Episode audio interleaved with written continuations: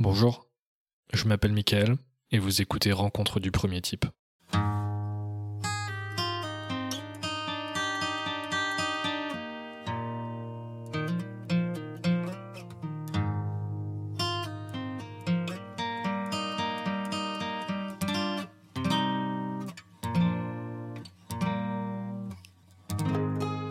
Nous sommes en novembre 2019. J'ai terminé mon séjour de trois semaines à Houston et je viens d'arriver à l'aéroport de Montréal. C'est l'occasion pour moi de passer presque deux heures à la frontière pour pouvoir demander la création de mon visa de travail fermé. Si vous ne savez pas ce que c'est un visa de travail fermé, c'est un visa qui permet de travailler uniquement avec euh, une société, contrairement à un visa ouvert qui permet de travailler avec n'importe quel employeur et aussi à son compte. Lorsque j'ai enfin été appelé, euh, j'ai donné mon dossier de demande de visa à l'agent de frontière qui l'a étudié et il ne m'a même pas posé de questions en particulier. Je crois même qu'à un moment il m'a demandé de me taire lorsque j'ai essayé de donner certains détails. Il m'a pris à part euh, dans une salle et j'ai commencé à flipper. Euh, parce que je me suis dit que quelque chose clochait avec ma demande et en fait il voulait juste prendre une photo et prendre mes empreintes biométriques. Donc rien d'alarmant. Le visa que j'ai obtenu était valide pendant deux ans et me permettait donc de travailler uniquement avec l'ESN qui m'employait pour mon poste précis, à savoir consultant DevOps, et il me permettait de travailler uniquement depuis Montréal et a priori de vivre aussi uniquement à Montréal, logiquement. Alors il y a plusieurs choses à savoir lorsque l'on s'expatrie au Canada pour la première fois.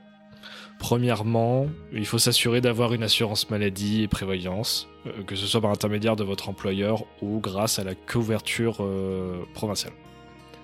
Pour cela, vous devez obtenir un numéro de sécurité sociale qui, au Canada, a la particularité d'être archi secret. Vous devez le communiquer à personne car il peut permettre à n'importe qui d'usurper votre identité, notamment auprès des institutions financières. Ensuite, il vous faudra créer un compte bancaire. Le Canada étant une vraie terre d'accueil pour les immigrés, beaucoup de euh, banques locales vous offrent des packs de bienvenue à destination des expatriés. Ils sont souvent assez intéressants et je reviendrai dans quelques instants sur le sujet. En fonction de la période, achetez-vous à l'avance des vêtements chauds. Et j'insiste vraiment sur ce point parce que sinon vous allez vous retrouver comme un couillon, euh, comme moi, le premier week-end où je suis arrivé.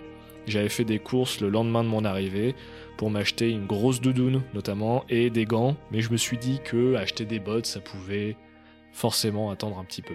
Sans surprise, le jour d'après, une tempête de neige a frappé le Québec et je me suis retrouvé tout drôle à devoir marcher dans la neige avec des chaussures pas du tout adaptées.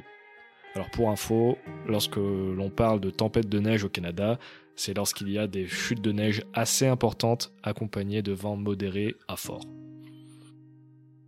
Petit aparté sur les cartes de crédit et euh, le règlement de facture au Canada.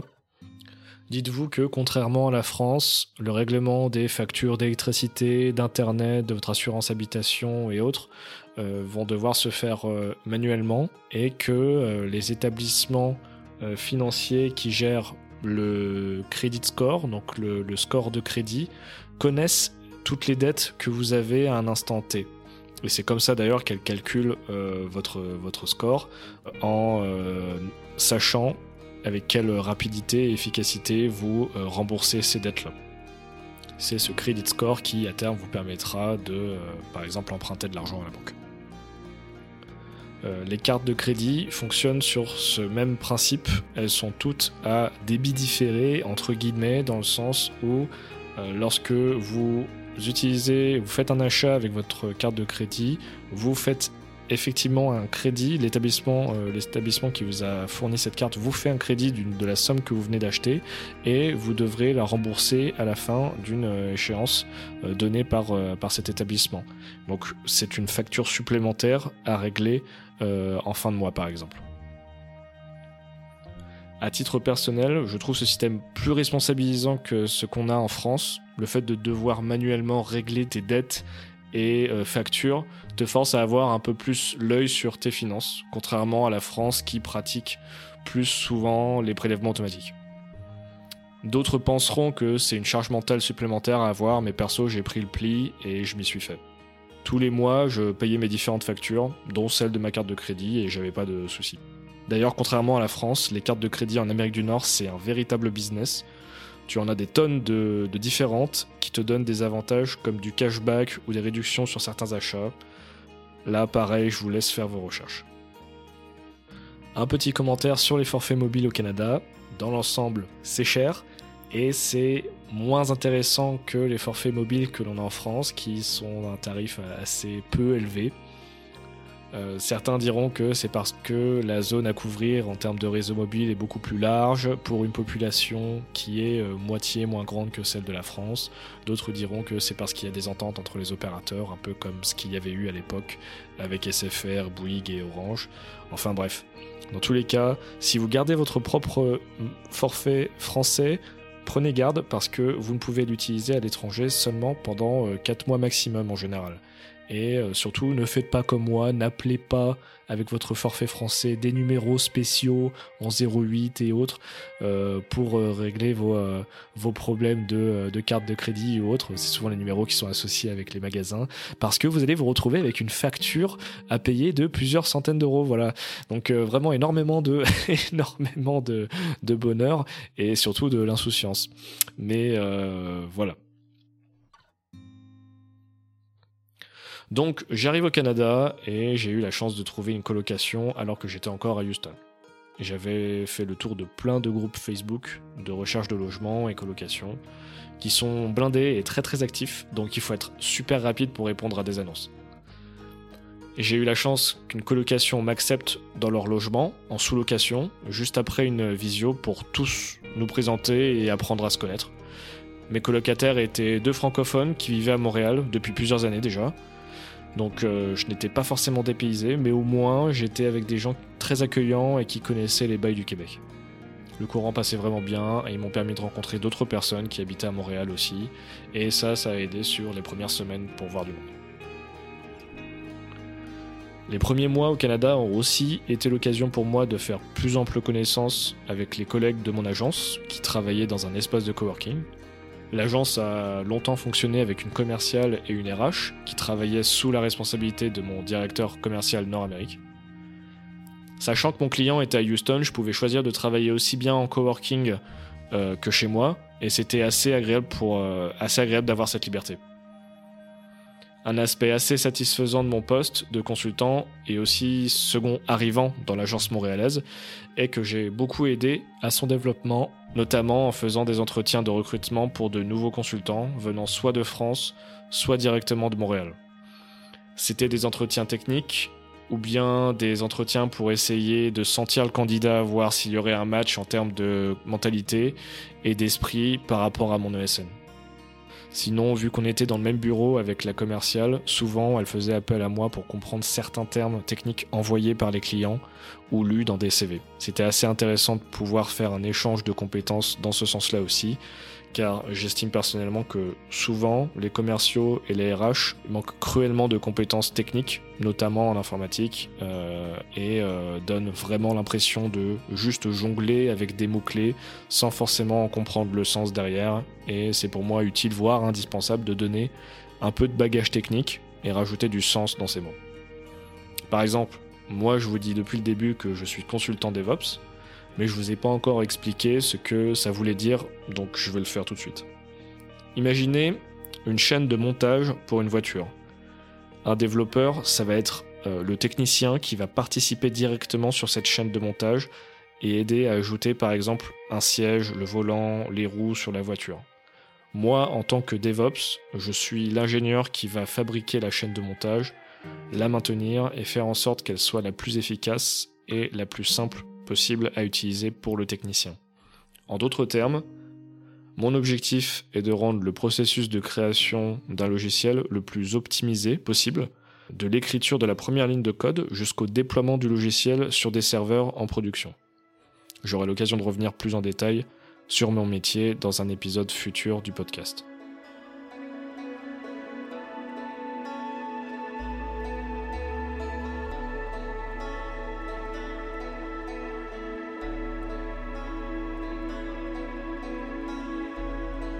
Il y a deux choses que j'attendais avec impatience en déménageant à Montréal, c'était de retrouver le patinage et le hockey. J'ai grandi en jouant au hockey, ma mère a décidé très jeune de m'inscrire au club de hockey de ma ville à 4 ans. À l'époque, c'était l'un des seuls sports qui permettait de démarrer aussitôt, contrairement au foot par exemple où il fallait avoir 6 ans apparemment.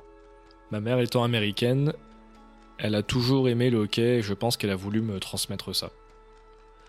Elle me parle souvent de ce souvenir de moi, enfant, à un entraînement à la patinoire. Moi, j'irais sur la glace sans vrai but et je traînais ma crosse derrière moi, ou plutôt mon, mon bâton, comme disent les Canadiens. Et à un moment, le palais, ou plutôt la rondelle, passe juste à côté de moi. Évidemment, moi, je le regarde glisser lentement et je continue ma route, l'air de rien, dans le sens inverse. Là, mon entraîneur se tourne vers ma mère et lève les yeux et les bras au ciel. Ma mère fait ce fameux mouvement où tu places tes mains à l'horizontale à côté de ta tête pour dire euh, je sais pas, lol, désolé. et euh, que j'étais euh, désespérant en même temps, mais avec évidemment bienveillance et, humour.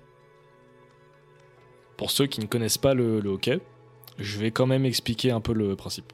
Le hockey, c'est un sport collectif sur glace dans lequel deux équipes de 5 joueurs de champ plus un gardien de but s'affrontent pour marquer le plus de points possible.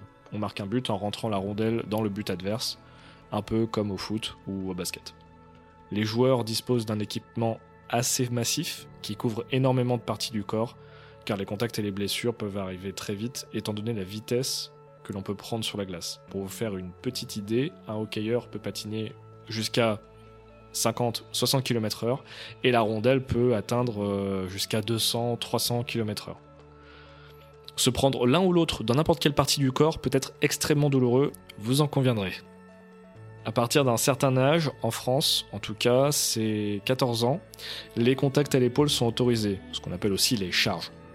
Imaginez qu'une rondelle se trouve près du bord de la glace et que deux joueurs de chaque équipe sont à 10 mètres chacun de cette rondelle.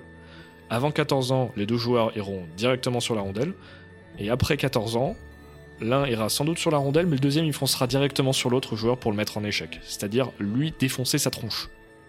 Ok, il y a un énorme gain d'adrénaline lorsque l'on met à terre un, un, autre joueur avec une bonne charge. A contrario, se prendre une grosse charge dans sa gueule, et finir à terre, ça met vraiment le mental à mal.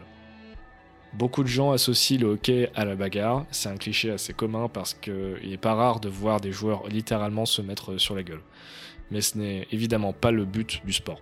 Comme dans toutes les rencontres sportives, la pression et le stress peuvent grimper très vite et en ce qui concerne le hockey, et notamment en NHL, qui est le championnat nord-américain, en venir aux mains est autorisé. Pour ce qui est des raisons de le faire, c'est un peu plus obscur pour moi. Mon sentiment est que cela peut apaiser justement ces tensions qui se construisent petit à petit lors d'une rencontre. Par exemple, un joueur adverse qui titille un peu trop ton gardien pour essayer de récupérer la rondelle a par exemple de grandes chances de euh, s'en prendre une. Ah oui d'ailleurs, le gardien de but au hockey c'est sacré, ça c'est c'est vraiment c'est une tradition au hockey, on ne touche pas au gardien.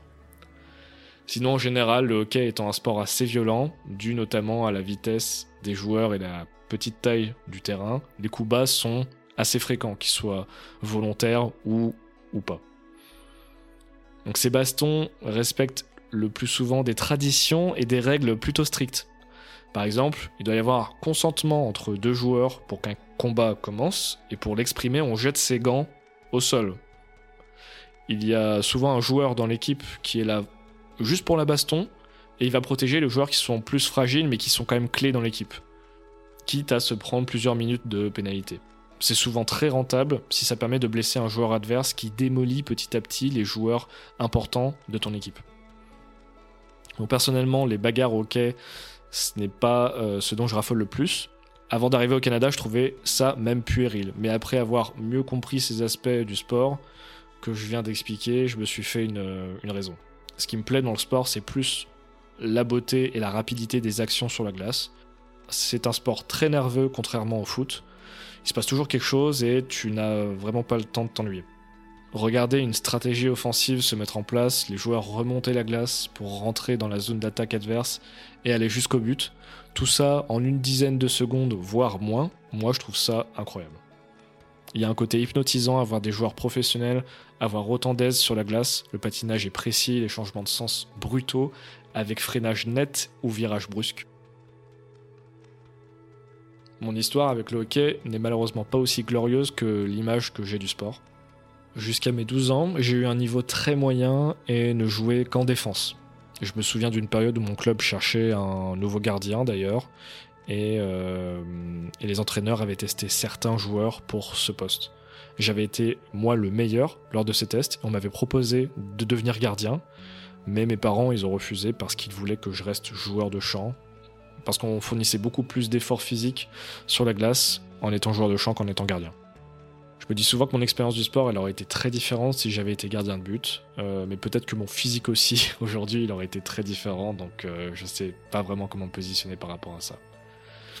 Mais si j'avais encore été gardien, peut-être que je jouerais encore en club aujourd'hui, qui sait. Le hockey m'a permis de pas mal voyager, en France surtout. Euh, je bouffais énormément de hockey chaque semaine, j'avais au moins deux entraînements, et le week-end, un match ou un tournoi. Pendant les vacances, pour pas perdre le niveau, je faisais aussi des stages, et j'en ai fait d'ailleurs deux en République tchèque. Je garde un souvenir assez douloureux de cette période parce que j'ai subi beaucoup de harcèlement et globalement de la malveillance de la part de plusieurs joueurs euh, éminents de mon équipe. À l'époque, j'étais plutôt faible et vulnérable et je savais pas bien me protéger contre les attaques, verbales comme physiques. Ce qui m'a d'autant plus fatigué, ce sont les deux dernières années entre 12 et 14 ans. Durant ces années, je n'ai pas arrêté de demander à mes parents d'arrêter ce sport parce que ça ne plaisait plus, mais surtout parce que je me retrouvais pas du tout dans l'esprit de mon équipe, assez abruti et immature. Ça pouvait finir en bagarre à la fin d'un entraînement sans que l'entraîneur ne puisse y faire grand chose. Je me rappelle même une fois avoir rejoint l'entraîneur après un entraînement euh, de ce type dans son vestiaire pour, euh, pour essayer de le consoler. Ce qui est paradoxal, c'est que ce sont ces deux dernières années qui, pour moi, ont été sportivement les plus intéressantes. Euh, le coach de l'époque s'était enfin décidé à me faire passer attaquant et j'ai, contre toute attente, commencé à marquer des buts et globalement à être un meilleur joueur. Incroyable. Ça m'a valu d'être euh, sélectionné en équipe départementale et participer à certains tournois avec euh, d'autres équipes de la région. Et c'est d'ailleurs ces expériences-là, avec les autres équipes, qui m'ont convaincu que je devais arrêter. J'ai pu constater par mes propres yeux que c'était possible d'avoir une bonne ambiance d'équipe et de l'entraide entre coéquipiers et de la complicité avec le coach. Je me rappelle avoir euh, joué avec l'équipe de Clermont-Ferrand pour un tournoi et avant un match, l'équipe s'était enfermée dans son vestiaire et plusieurs joueurs passaient tour à tour pour imiter le coach et ça faisait rire absolument tout le monde. Le retour à la réalité de mon équipe merdique était euh, toujours, euh, toujours violent. Pour vous faire une idée, mon premier match en catégorie euh, minime, avec charge autorisée donc, le match s'est terminé pour ma part de manière assez brutale parce qu'on m'a mis en échec et sorti du match pour blessure. Mais mes coéquipiers de retour au vestiaire en fin de match me disent que c'est grâce à moi qu'ils ont gagné. Voilà, c'est le, le niveau de connerie qu'ils avaient. Et c'était pas juste pour plaisanter, hein, c'était bien sûr pour se moquer et me dévaloriser. Bref, j'arrive donc à Montréal avec ce bagage-là.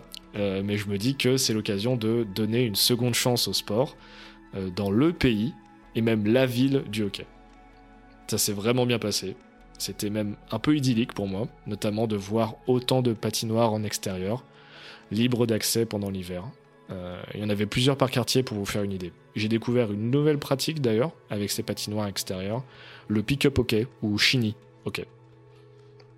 C'est l'équivalent d'un match sur le terrain de foot de votre quartier. Euh, c'est très informel, tout le monde est le bienvenu et euh, t'as pas besoin de tout ton équipement de hockey pour pouvoir jouer.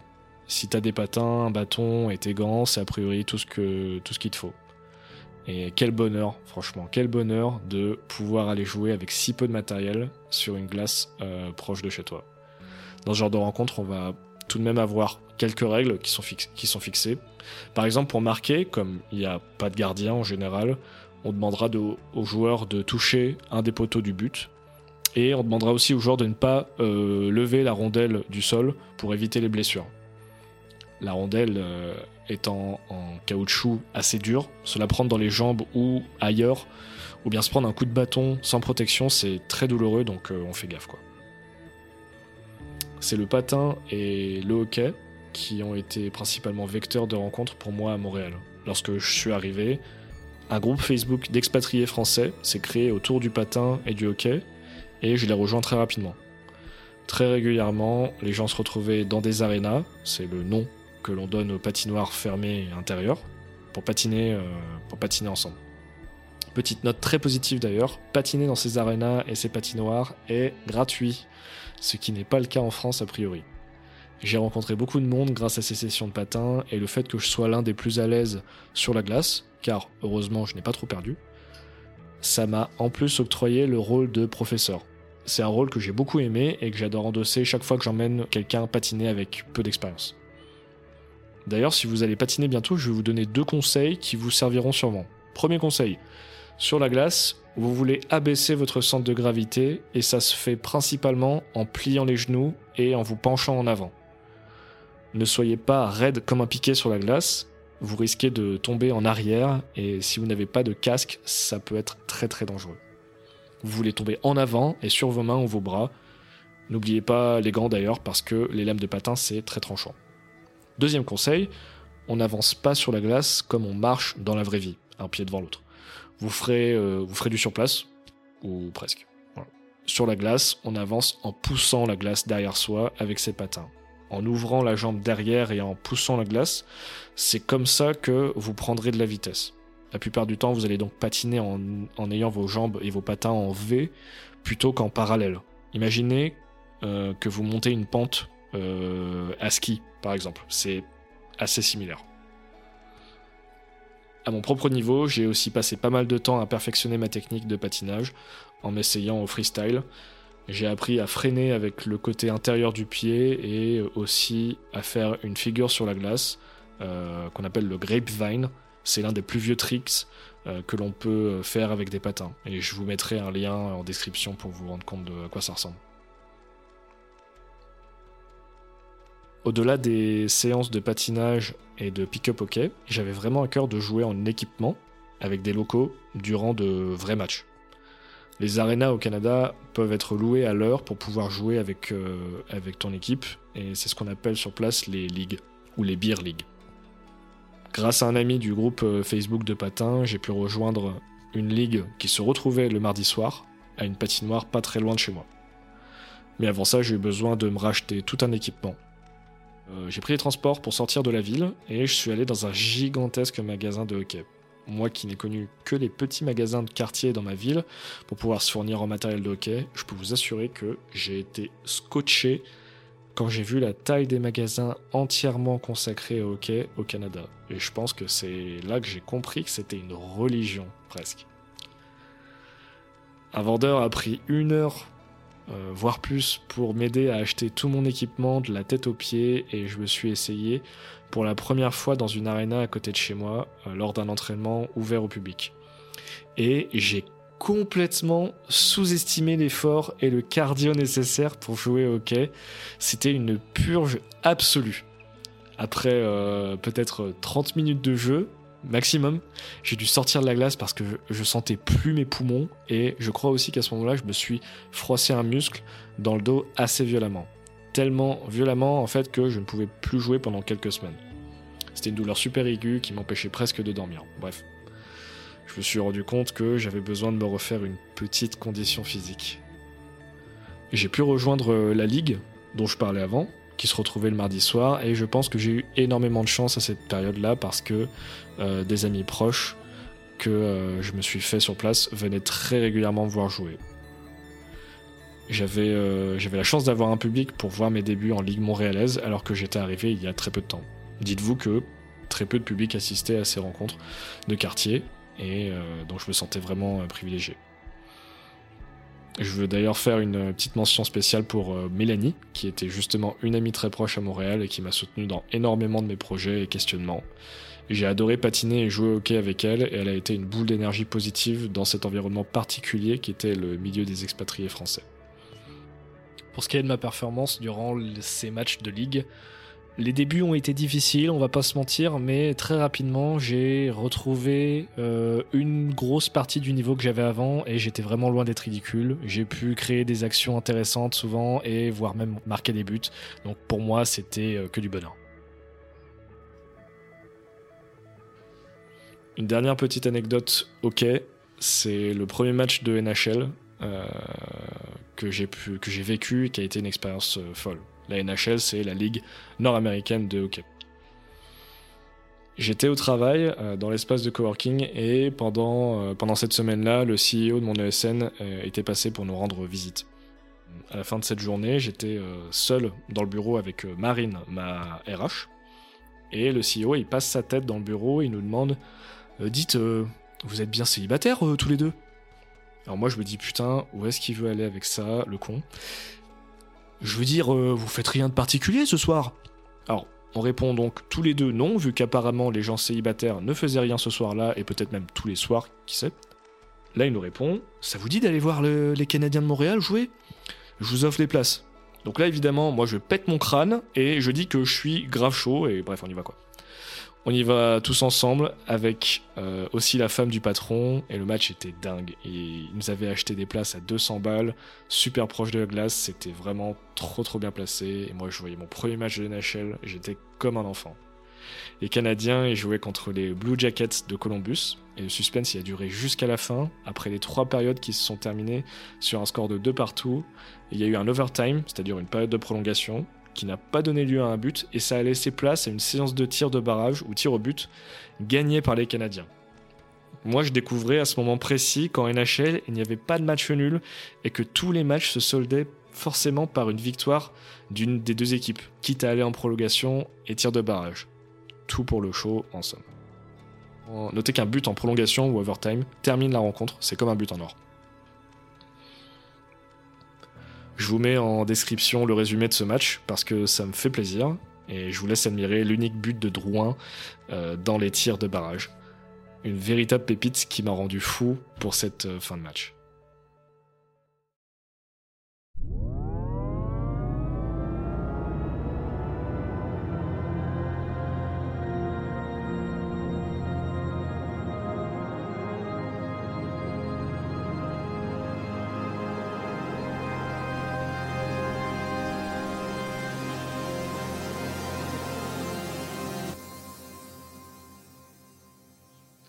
L'expatriation, c'est une expérience singulière. C'est très similaire à l'expérience que vous vivez lorsque vous déménagez dans une nouvelle ville en ne connaissant personne. Ajoutez à cela la culture et les traditions, voire la langue qui change. Je vais pas vous cacher que de ce côté-là, Montréal a été un peu une déception pour moi. En étant français à Montréal, on s'entoure presque inévitablement que d'autres français. J'ai rencontré et créé du lien qu'avec très peu de locaux, cela dit, j'ai eu la chance de m'attacher à un couple de Québécois qui patinaient avec nous et qui était très sociable et ouvert aux expatriés, ce qui n'est pas le cas de tous les locaux. On entend beaucoup dire que les Nord-Américains sont très accueillants au premier abord, mais que c'est très dur de s'en faire des amis, et personnellement, je ne crois pas beaucoup à ce cliché-là. En tout cas, je ne crois pas que ce soit un cliché qui ne concerne que les Nord-Américains. Je pense qu'il concerne tous les locaux de n'importe quelle ville, en fait. C'est sans doute biaisé, mais dans mon expérience et celle de mes amis, j'ai rarement vu une ouverture à l'égard des populations expatriées, nouvelles sur le sol français, dans le sens où on a assez peu d'amis expatriés, voire aucun dans notre entourage. Et ce n'est pas raciste ou quoi que ce soit, c'est juste que contrairement à ces expats, on a pour la plupart déjà un réseau d'amis et de connaissances établies et qu'on ne s'ouvre pas forcément à de nouvelles rencontres. Qui plus est, potentiellement des rencontres éphémères si ces expatriés ne restent pas indéfiniment sur le territoire. Donc, à titre personnel, je n'avais pas particulièrement le sentiment d'être rejeté par les locaux à Montréal. Je pense presque plutôt que je suis un peu resté dans ma zone de confort en ne fréquentant que des Français. Et putain, qu'est-ce qu'on est chiant. Vraiment, ça m'a sauté aux yeux seulement à Montréal, mais nous les Français, on est vraiment tatillons pour un oui ou pour un non et on va ramener notre fierté liée à notre culture dès qu'on peut. J'ai vu beaucoup de Français essayer de reproduire leur style de vie à la française en vivant à Montréal et se plaindre de l'absence de certaines choses, comme par exemple du bon pain ou euh, se plaindre des prix de certains aliments, comme le fromage. Oui, si, si vous voulez trouver de la variété et du fromage de qualité, il faut pas se rendre en grande surface, mais dans les magasins spécialisés, et oui, ça coûte cher. Mais c'est le jeu en fait. Je sais pas, si tu veux, si tu veux avoir un style de vie à la française, va en France quoi. Sinon, reste à Montréal, mais ne, te plains pas quoi. Ça, ça mérite le poil, vraiment ce, ce genre de mentalité. D'ailleurs, je pense que ça participe à la réputation des Français à l'étranger. On est globalement assez mal vu, je crois, notamment euh, parce qu'on se plaint et juge assez souvent les coutumes locales lorsque l'on voyage. Mais surtout parce qu'on peut être très mal poli en fait, voire radin lorsqu'on ne donne pas de pourboire par exemple. Ce qui m'a marqué personnellement d'ailleurs, c'est que les Québécois font très bien la différence entre les, euh, les expatriés ou les touristes parisiens et le reste. Ça, ça m'a fait beaucoup beaucoup rire. À mon avis, nombre de Français expatriés à Montréal doivent être déçus en arrivant et en se rendant compte que bah, c'est pas la France. Yale s'attendent à retrouver la culture française à cause de la langue et en fait c'est pas le cas du tout. Il fait froid longtemps, entre novembre et avril, l'hiver est long et dur à passer euh, si tu t'entoures pas un peu, mais les paysages sont souvent absolument à couper le souffle et vous ne verrez jamais autant de neige de votre vie. La langue est un peu différente, mais elle a beaucoup de charme, je trouve. On dit pas du coup, mais on va plutôt dire fait que ou fac. On dit pas t-shirt, mais chandail, ou encore bienvenue à la place de de rien pour remercier. Les locaux utilisent beaucoup l'anglais uh, when they speak, and sometimes they switch in the middle of a sentence uh, very, very fluently. Non, je déconne bien sûr, mais les anglicismes sont tout de même très présents dans la façon de parler des Québécois. Les Québécois ne sont pas forcément aussi gentils qu'on le laisse euh, croire avec les clichés sur les Canadiens, et elles peuvent même être colériques facilement, j'ai trouvé, ils ont du caractère et j'ai trouvé ça marquant. Cela dit, ils restent plus bienveillants que l'on peut être en France, et ce n'est pas de la simplicité d'esprit comme l'affirment certains clichés. Le choix et la qualité en termes de nourriture est peut-être moins bien qu'en France, mais certains produits sont aussi plus facilement trouvables pour les véganes par exemple. Les restaurants sont certes chers, mais en cherchant un peu, il est possible de trouver de la variété à prix raisonnable. Non, on ne mange pas que de la poutine et des queues de castor au Canada. Et oui, j'en ai mangé, et apprécié les deux, quand même, de temps en temps. D'ailleurs, la poutine, c'est vraiment le plat idéal en rentrant de soirée si t'es éméché. C'est aussi bien, selon moi, que le tacos de fin de soirée. Le foot n'est pas un sport très populaire sur place, mais ça n'empêche pas la ville d'avoir une équipe locale qui joue en MLS, la Ligue nord-américaine de soccer. On conduit différemment. Les feux aux intersections se situent de l'autre côté de l'intersection et pas aux entrées. C'est la première voiture arrivée qui a la priorité aux intersections quand il n'y a pas de feu. En tant que piéton, on traverse jamais au feu rouge, c'est mal vu et peut être euh, réprimandé par les autorités. On est très poli et civilisé pour rentrer dans les transports en commun. Une file d'attente se crée pour le bus comme le métro, chose presque impossible à voir en France et moi ça m'a vraiment choqué. Dans le sens positif du terme évidemment. Les Canadiens ont deux semaines de congés payés de base au lieu de cinq semaines, mais ils en acquièrent plus avec l'ancienneté. Les contrats se terminent en deux semaines au lieu de parfois plusieurs mois de, préavis en France. Les salaires sont payés deux fois par mois. Globalement, le marché du travail est moins paralysé qu'en France selon moi.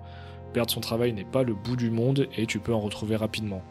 Ce qui ne les empêche pas d'avoir aussi une sécurité sociale et le chômage.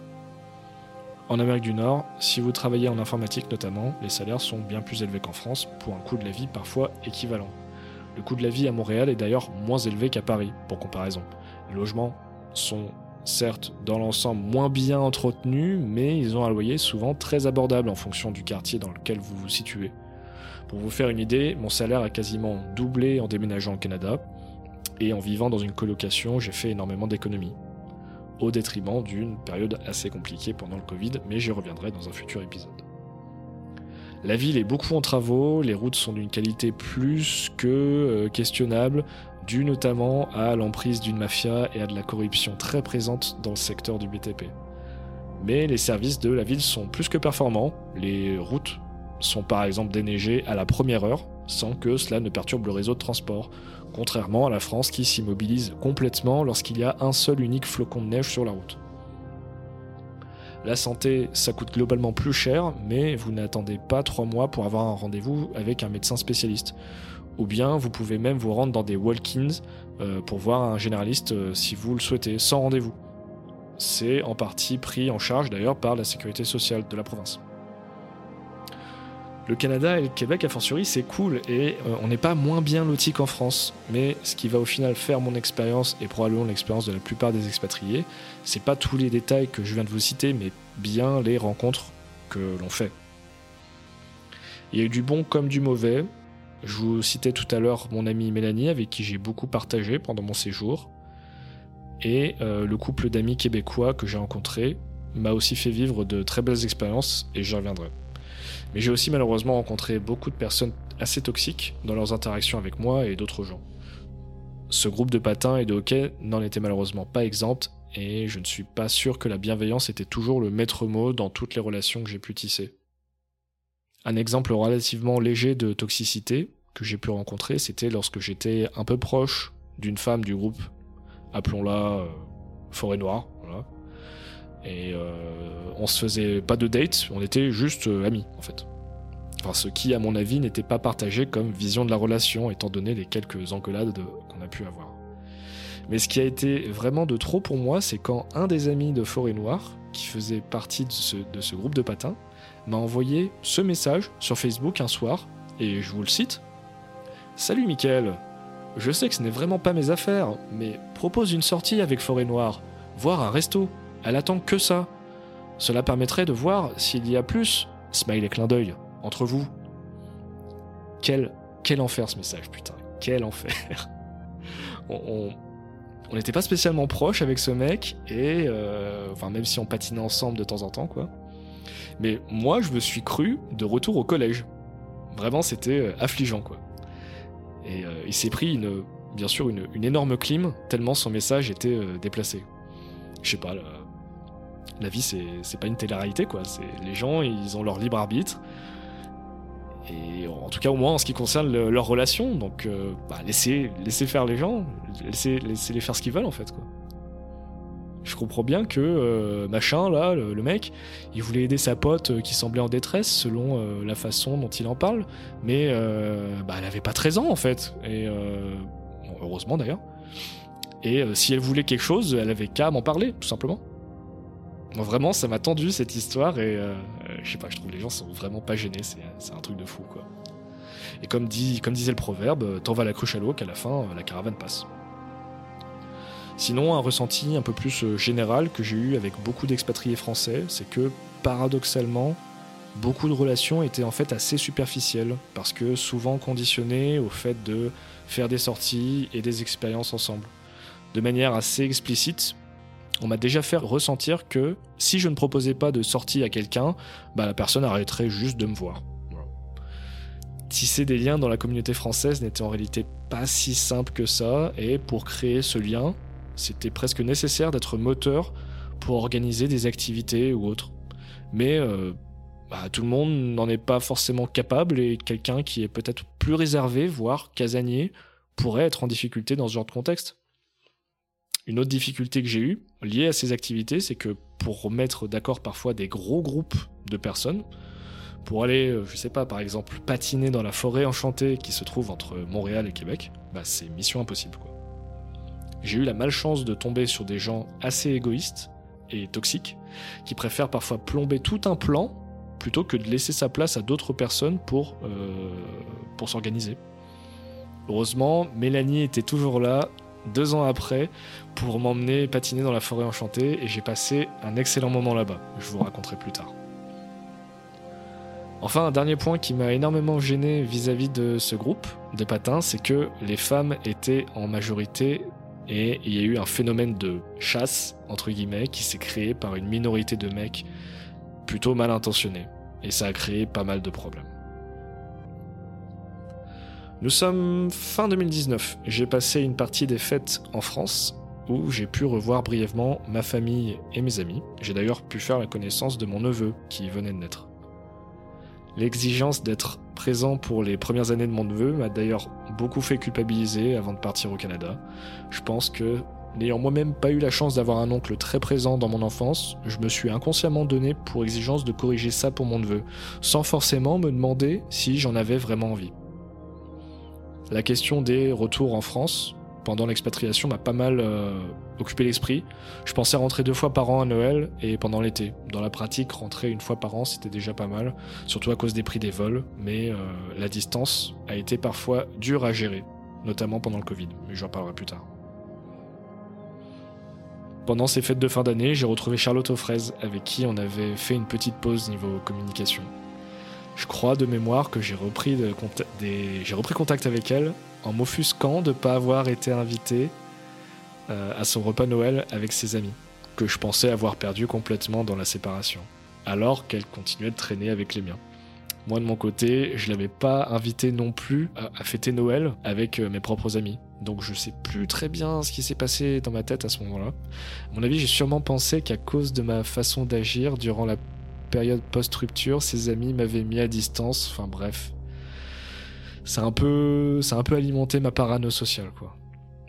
Et euh, en plus, moi, j'ai confronté personne, aucun des amis de Charlotte Fraise à ce sujet, et moi-même aujourd'hui, je ne vais pas beaucoup vers eux non plus. Donc c'est pas forcément légitime de se plaindre. Quoi qu'il en soit, on s'est vu avec Charlotte Fraise et on a beaucoup parlé. On a passé ensuite une bête de soirée dans un bar de la ville, ce qui a réouvert, je pense, en partie la voie d'une relation plus amicale, mais toujours basée sur la complicité et la confiance qu'on avait créée pendant qu'on était en couple. J'étais très content de pouvoir recréer ça avec elle euh, à partir de 2020. Pour moi, la distance géographique a aussi euh, permis paradoxalement de pouvoir recréer ce lien. J'ai eu le sentiment que ça s'est fait de manière spontanée entre nous deux, mais elle m'a dit à mon retour en France cette année que c'est moi qui avais un peu poussé pour recréer cette relation. Comme quoi on ne vit jamais les expériences de la même manière d'une personne à l'autre. Le sujet des ex, c'est un sujet sensible pour tout le monde, parce qu'il touche les expériences les plus intimes que l'on a et souvent des blessures euh, profondes. Beaucoup de gens disent d'un ton assuré que jamais ils ne gardent contact avec des ex, préférant couper les ponts pour passer à autre chose. D'autres euh, disent peut-être le contraire. Personnellement, je pense pas particulièrement que les gens devraient rester en contact avec leurs ex. D'ailleurs, en soi, les gens ne devraient pas se sentir obligés de faire quoi que ce soit, et ça, c'est quelque chose que moi-même j'ai du mal à m'appliquer en fait.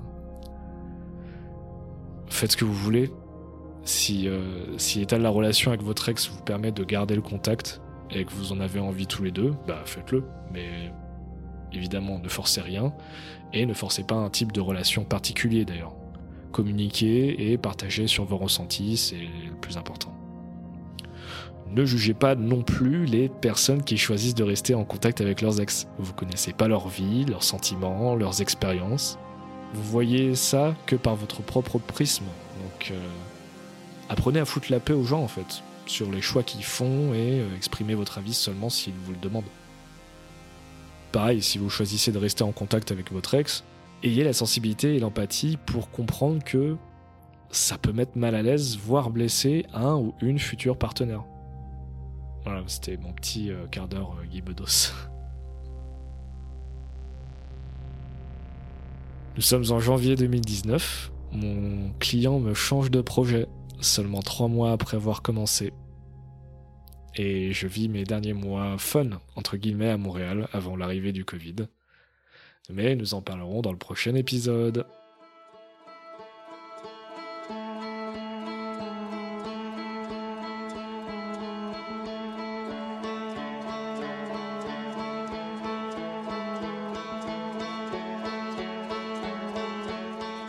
Merci encore pour les retours que j'ai eus sur le premier épisode. Je me permets une petite remarque tout de même. J'avais dit à la fin d'y aller mollo avec les compliments parce que j'ai un ego de la taille d'une arena. Mais j'ai pas non plus incité à. Comment dire Chier littéralement sur mon podcast, quoi. Donc voilà, Anouk, euh, je ne te remercie pas pour ton commentaire qui disait, ouvrez les guillemets, nul à chier, fermez les guillemets, sur l'épisode précédent pour les autres. Merci et bah, des, euh, des bisous bien sûr. Bye bye.